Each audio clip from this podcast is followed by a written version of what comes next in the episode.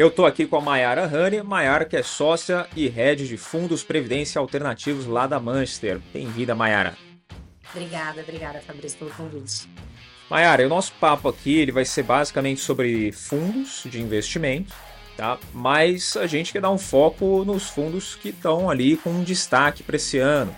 Né? Então, eu queria primeiro que você dissesse como que funciona o seu dia, o dia a dia do trabalho aí, né? O que você avalia, o que você leva em consideração, para depois a gente entrar nesse bate-papo dos fundos. Perfeito. Eu acho que um dos grandes pontos é, e, e, diferenciais daqui da área de alocação especificamente é realmente o foco que nós damos em juntar, né? Tanto as análises, as análises quantitativas da, dos gestores que a gente acompanha aqui internamente, quanto as análises qualitativas que são extremamente relevantes. Então, não olhar apenas números e performance, que elas podem acabar levando a gente a cometer alguns erros aí de alocação, mas também entender qual que é o histórico daquele gestor por trás e principalmente qual é a robustez daquela gestora para realmente entregar o melhor produto aí para os clientes da Manchester. Então, acho que é uma junção hum. dois fatores e, obviamente, né, acaba tendo muito mais coisas dentro disso, mas no geral são esses dois pontos que acabam guiando aí as nossas alocações. Certo. Então é algo um pouco mais profundo do que só olhar a performance, que é o que muito investidor acaba fazendo quando vai começar a investir em fundos. Olha a performance e aí olha o rastro do fundo nos últimos 12 meses fala: não, esse fundo aqui ele rendeu 25% nos últimos 12 meses. Por exemplo, uma Selic a 13,75 seria uma performance boa. Vou investir nesse fundo. É uma boa decisão? Olha, eu sou a pessoa que mais bate contra isso, né? Eu acho que olhar os 12 meses, obviamente, ele é muito relevante, mas a gente precisa olhar janelas maiores e também entender o quanto aquele gestor já passou por cenários extremamente adversos na economia e como é que ele saiu do outro lado, né? Então, ter momentos de turbulência é extremamente normal, principalmente porque a economia ela é cíclica, mas saber que o gestor ele está posicionado para aproveitar essa volta da melhor forma possível e principalmente sem tomar riscos desnecessários, aí sim é um bom caminho para guiar a sua tomada de decisão. Sim. E tá aí um ponto interessante, você falou dos gestores. Né? Geralmente, o investidor ele não vai avaliar o gestor, é, ele não sabe, na maioria das vezes, quem é o gestor daquele fundo, quem está tomando as decisões. E nem vai pesquisar, né? não vai muito a fundo nisso. É, o que, que o investidor, pequeno porte, tá, Mayra? Que é geralmente quem assiste a gente aqui no Money Play, o que, que ele tem que avaliar do gestor, quais pesquisas ele pode fazer e onde que ele tem essas informações sobre os gestores dos fundos? Hoje a gente tem bastante material disponível, tanto empresas de research que soltam informações sobre os gestores, quanto dentro da própria CVM, né? Então a gente consegue aí puxar todo todo o histórico dele desde o início do, do mercado financeiro, quais foram os fundos pelos quais ele passou, qual é o histórico da gestão dele de forma muito mais ampla. Eu sou, obviamente, muito a favor de ter uma assessoria de investimento te auxiliando nisso, porque a pessoa ela é especializada e já conhece e acompanha esse histórico há muito tempo. Mas o investidor iniciante que está começando a entender um pouco mais sobre o mercado, ele consegue hoje na internet e via CVM acessar todas essas informações da mesma forma. Sim. E aí quando a gente cai nos fundos, a gente tem várias divisões, né? Os fundos multimercado, tem fundos de ações, fundos renda fixa, que são muito impactados pela Selic, né? Na maioria das vezes, que agora tá, tá alta aí dois dígitos, 13,75 por enquanto, né? Enquanto a gente está gravando esse vídeo. É, então, o que a gente pode destacar de cada, cada setor dentro dos fundos de investimento? De ações, tem os cambiais também, né? É, o que a gente pode destacar dentro de cada um e quais são as preocupações que o investidor tem que ter? Ações, multimercado, renda fixa? Acho que o primeiro ponto e o essencial é entender que todas as classes elas têm as suas devidas importâncias dentro de um portfólio diversificado.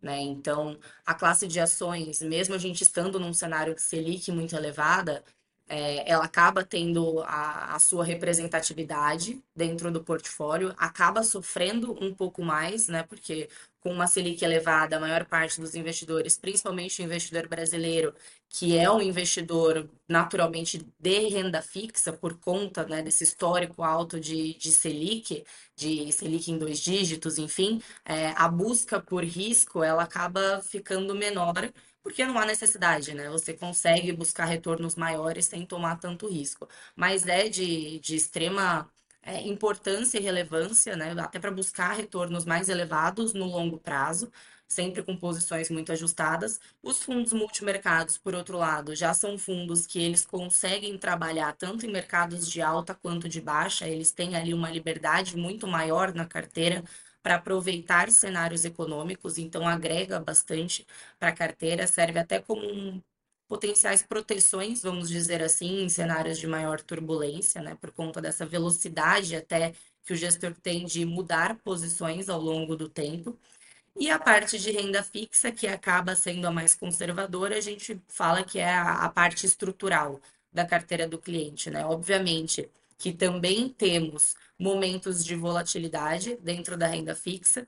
Eu costumo brincar que a, a pior ideia que já tiveram no mercado financeiro foi chamar a renda fixa de fixa, porque quando a gente olha no dia a dia, a gente vê que ela não é fixa, e nesse primeiro trimestre isso ficou muito claro, como já tinha ficado também ali na época da pandemia, mas no geral é, a gente já sabe né, o quanto vamos ganhar se a gente segurar aquele, aquela posição até o vencimento. Então acaba servindo de uma, como uma posição estrutural, o esqueleto da carteira do investidor. Então é entender realmente é, qual o cenário que nós estamos passando nesse momento uhum. e aproveitar para rebalancear a carteira da melhor forma para aproveitar esses cenários, mas não sem, é, não necessariamente saindo de alguma posição, alguma estratégia específica.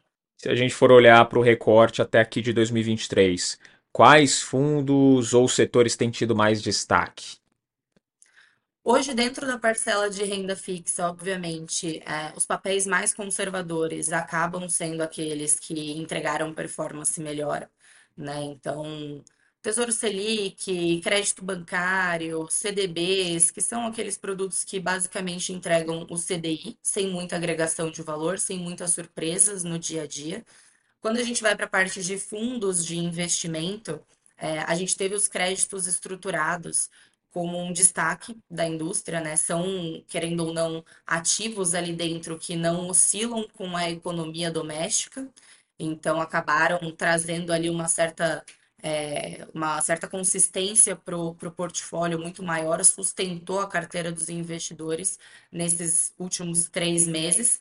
E aí a gente teve uma parcela também de multimercados, é, aproveitando bastante essas altas de juros, altas inflacionárias, e conseguiram também abraçar, abocanhar uma parte do retorno, se posicionando nesse mercado já dentro da categoria de multimercados.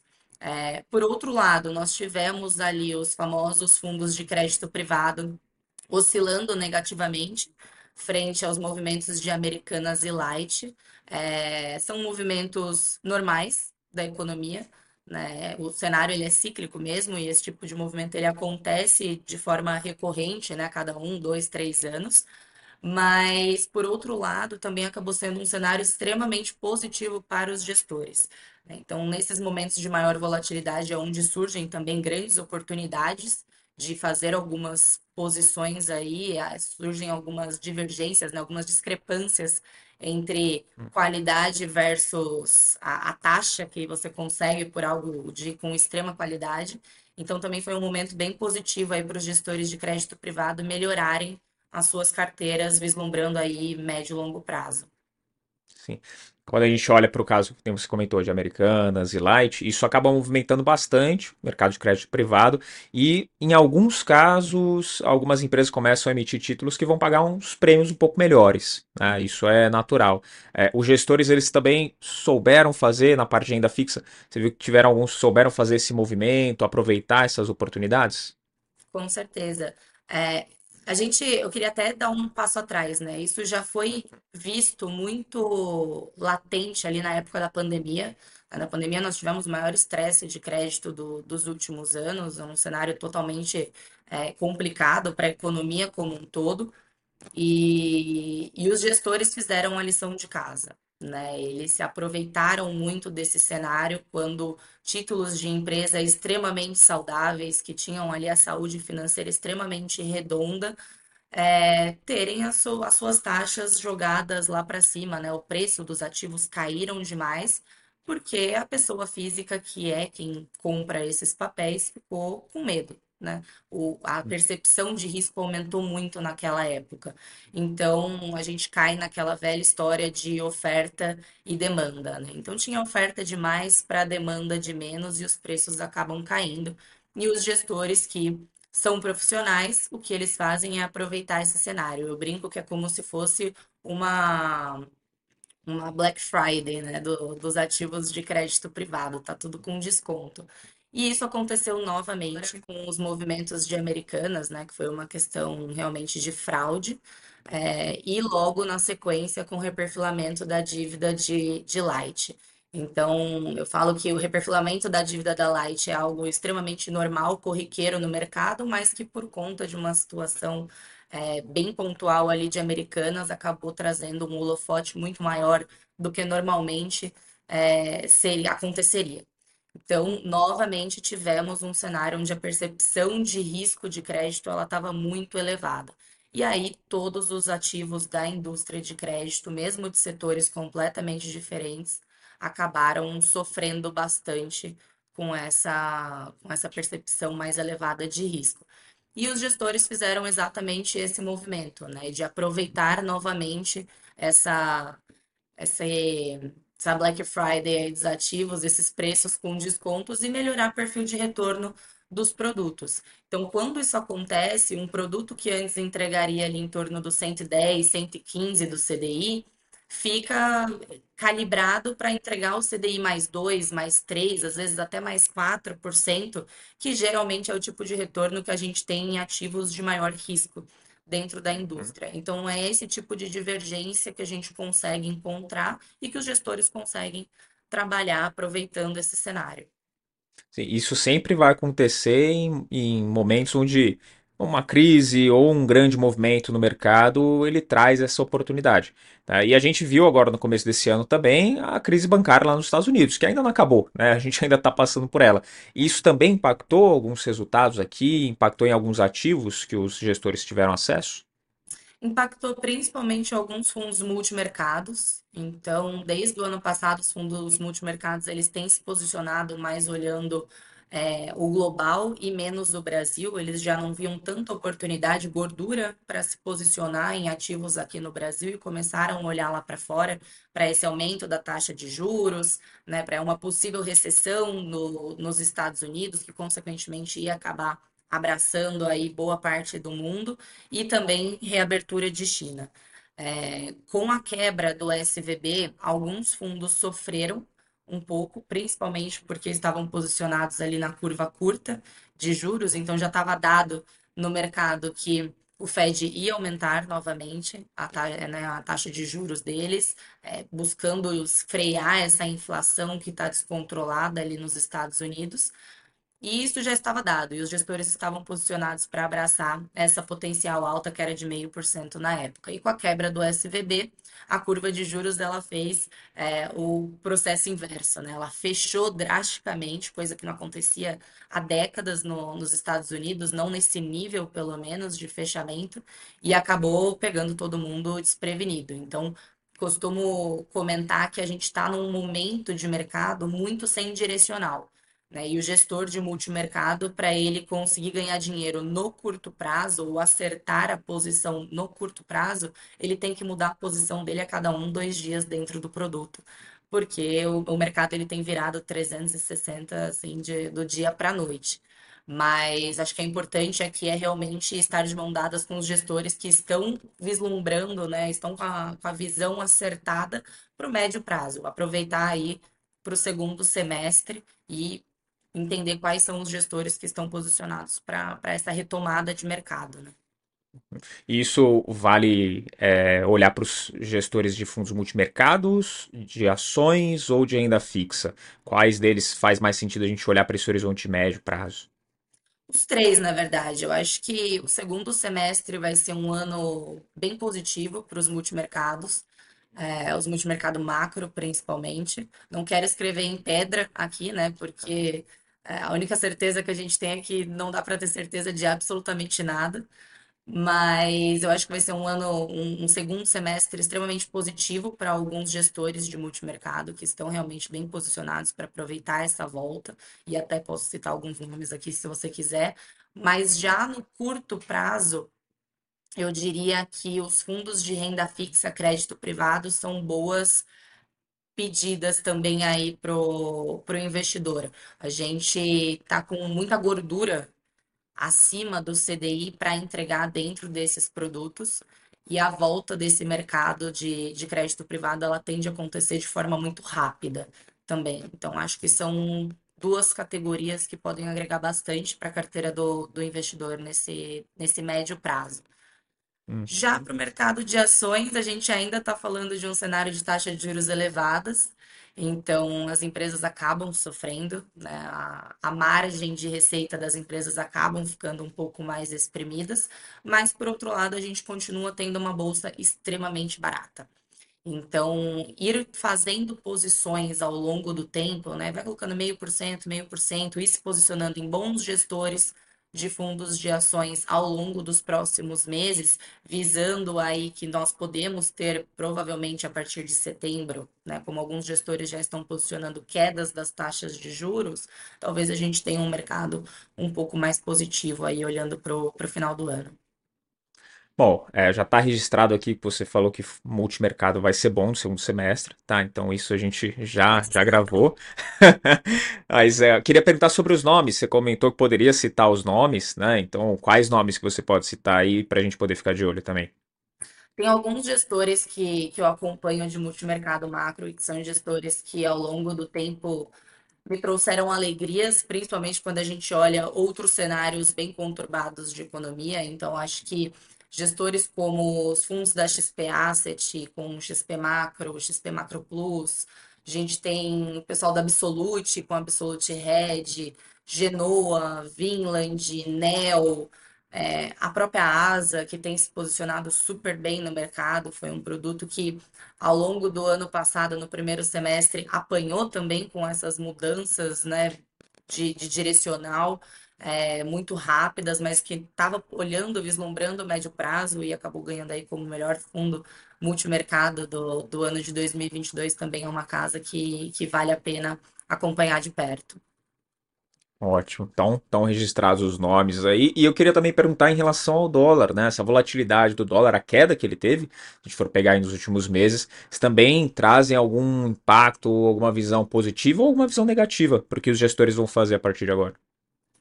Na verdade, na parte de dólar, especificamente, quando a gente fala na, de fundos, né, e principalmente fundos dolarizados, que nós temos bastante oportunidade hoje de alocação via plataformas, é, independente do nível do dólar, a gente sempre indica exposição a outras moedas, principalmente moedas fracas, é, mais fortes, né, do que o próprio real. A gente não consegue falar de diversificação de investimentos se a gente estiver diversificado em uma única moeda. E o dólar, principalmente, né, fundos dolarizados ou estar exposto ao dólar, é, é extremamente benéfico para o portfólio, principalmente para aqueles investidores que têm posições em renda variável, por exemplo, porque ele descorrelaciona completamente com a renda variável. Né? Então, quando a gente olha para um portfólio é, completo, né, olha para o global ali dos investidores, você ter a exposição ao dólar, mesmo que ele tenha uma volatilidade elevada, olhando para o portfólio, ele diminui a volatilidade do seu portfólio e acaba maximizando os seus retornos de longo prazo. Então é questão de ajustar a posição frente ao que você já tem nas outras categorias para tomar a decisão de alocação. Certo. Eu, tem um ponto, Maia, que eu queria te perguntar também, é que você falou dos gestores profissionais, né, os bons gestores. Se a gente faz um retrospecto aí de 10 anos, por exemplo, a gente vai a, analisar fundo a fundo, a gente vai ver que boa parte dos gestores acabaram perdendo para o Ibovespa né, ao longo dos anos. E aí tem muita gente que hoje já não se ouve muito falar disso, mas alguns anos atrás começou a levantar essa peteca de, pô, para que, que você vai ficar dando percentual de administração para poder alimentar, entre aspas, né, a Faria Lima? Pô, investe você, porque você não vai fazer diversificação de capital. É, como que você que avalia os fundos, que tem também esse acesso aos gestores, como que você enxerga esse tipo de discurso? Se faz sentido, não faz? Eu entendo essa discussão, Uhum, É, talvez eu seja até um pouco tendenciosa para responder essa pergunta, porque a- o meu histórico é de gestora, né? Antes de vir para Manchester, para assessoria especificamente. Mas eu acho que tem alguns pontos que a gente tem que levar em consideração aqui, né? Primeiro é a questão do benefício da diversificação dentro de um produto. Só que a gente tem que lembrar que nem todo gestor vai ser um bom gestor, né? Então, essa é a necessidade de realmente acompanhar na vírgula quem são esses bons gestores. Então, a gente tem aí alguns momentos e, e diversos produtos no mercado, principalmente de, de, fundos de renda variável, que nós temos aqueles produtos queridinhos, né? Que ao longo de 3, 6, 9, 12 meses, eles entregam aquela reta maravilhosa para cima, mas a gente tem que lembrar que do mesmo jeito que vai para cima, vai para baixo. Então, eu sou um pouco avessa a esse tipo de produto especificamente, porque eu não acredito que o risco é bem ajustado aos retornos do, dos produtos, tá? É, eu gosto mais de estratégias que já se consolidaram ao longo do tempo e que balizam os seus investimentos, é, vislumbrando aí um longo prazo sem ter que, sem querer aproveitar um oba-oba de mercado, tá? Então, hoje, por exemplo, dentro do, dos fundos de renda variável, internamente, eu recomendo três casas. Né? Nós temos um universo de mais de 200 fundos de renda variável dentro da plataforma da XP. Eu recomendo três. Então, uhum. eu acho que essa diligência é extremamente importante e são três fundos que, quando a gente pega aí o longo prazo e compara com a mesma época do Ibovespa, entregam retornos acima de 50%, 60% acima do próprio Ibovespa. Né? Então, a, a ideia não é você estar alocado em produtos que vão entregar os melhores retornos no ano, mas sim aqueles que de forma consistente vão te manter agregando valor para sua estratégia no longo prazo.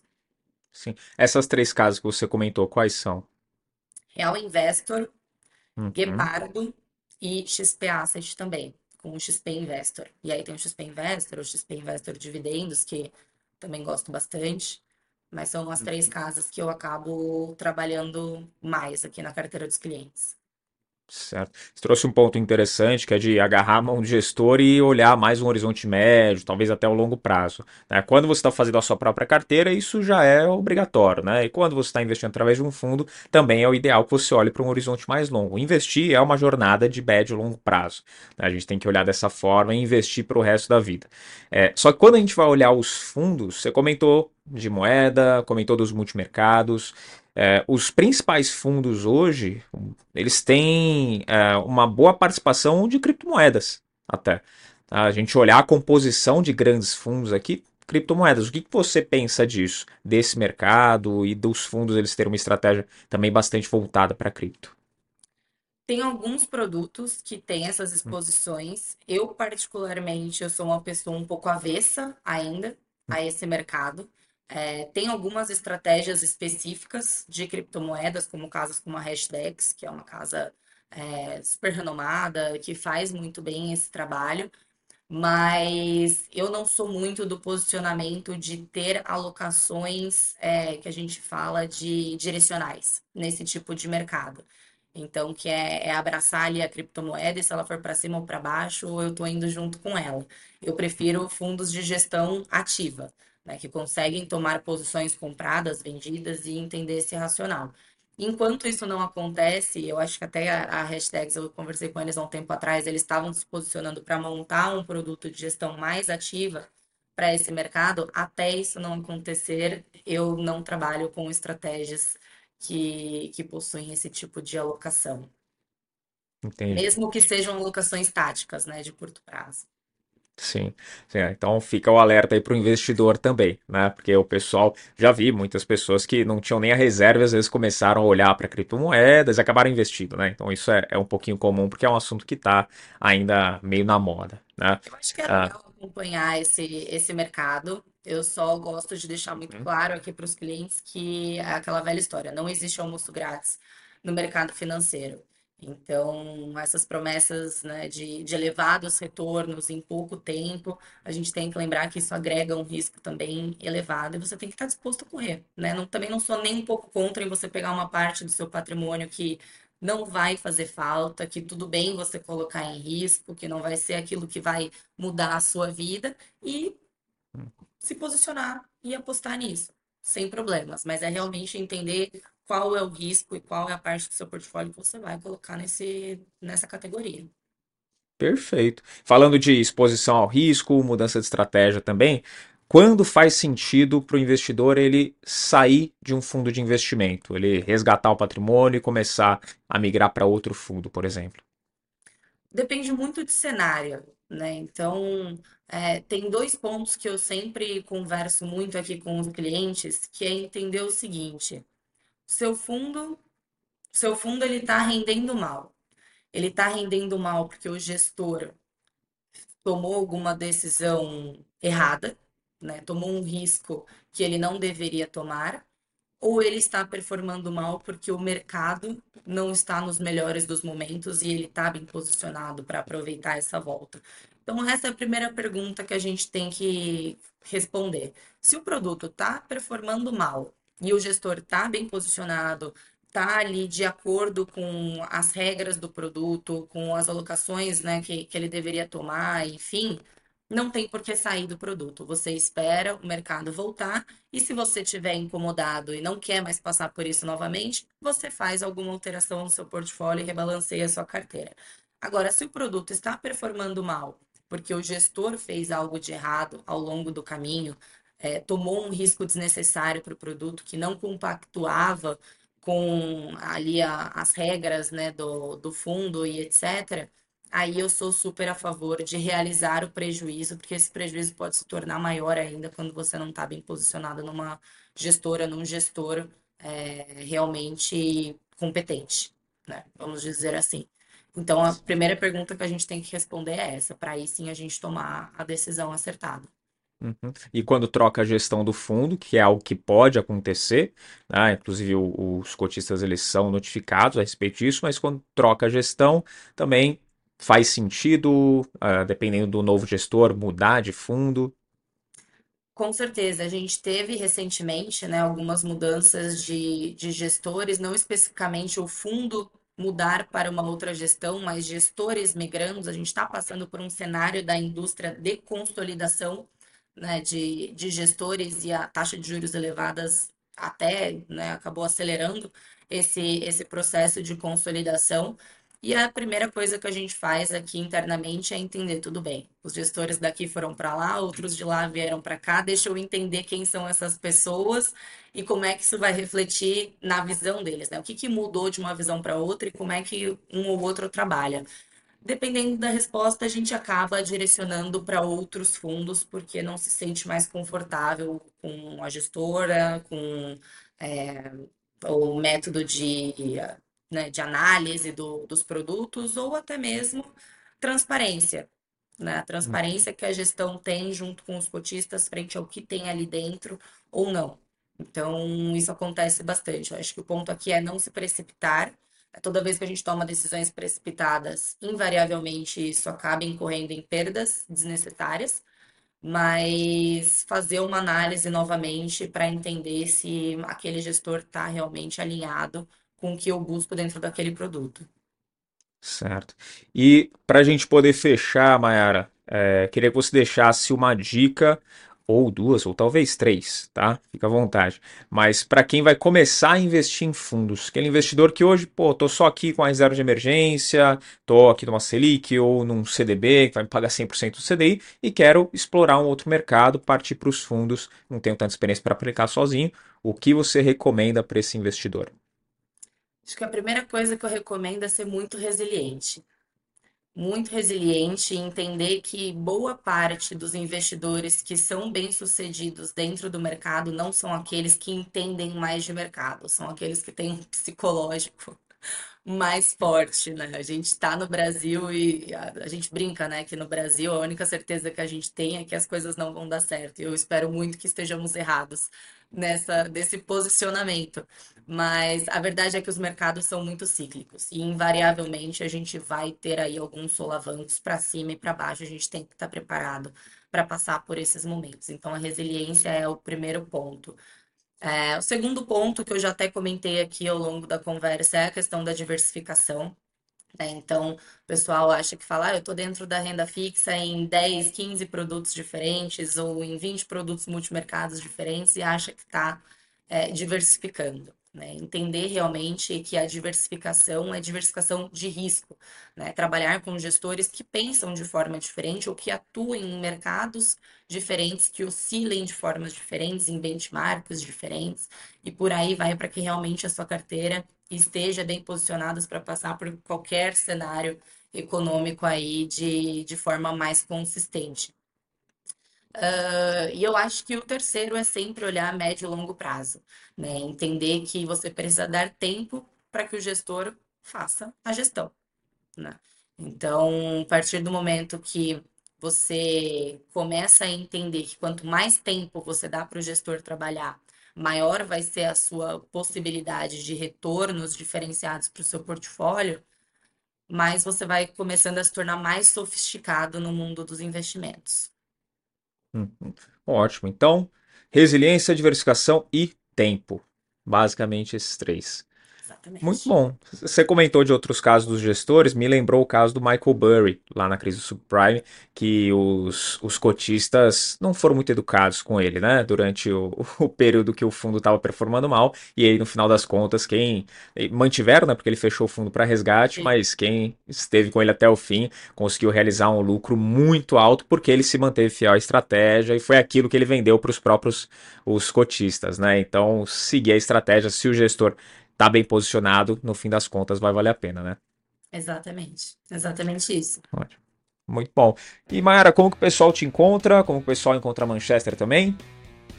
Manchester a gente consegue, o pessoal pode entrar em contato com a gente tanto pelo site da Manchester, que é o www.manchesterinvest.com.br, ou pelo próprio Instagram, pelo Manchester Invest, lá, arroba Manchester Invest pode entrar em contato pelas mensagens, pelo direct, que a gente consegue bater um papo e entender o que é melhor aí para cada tipo de investidor.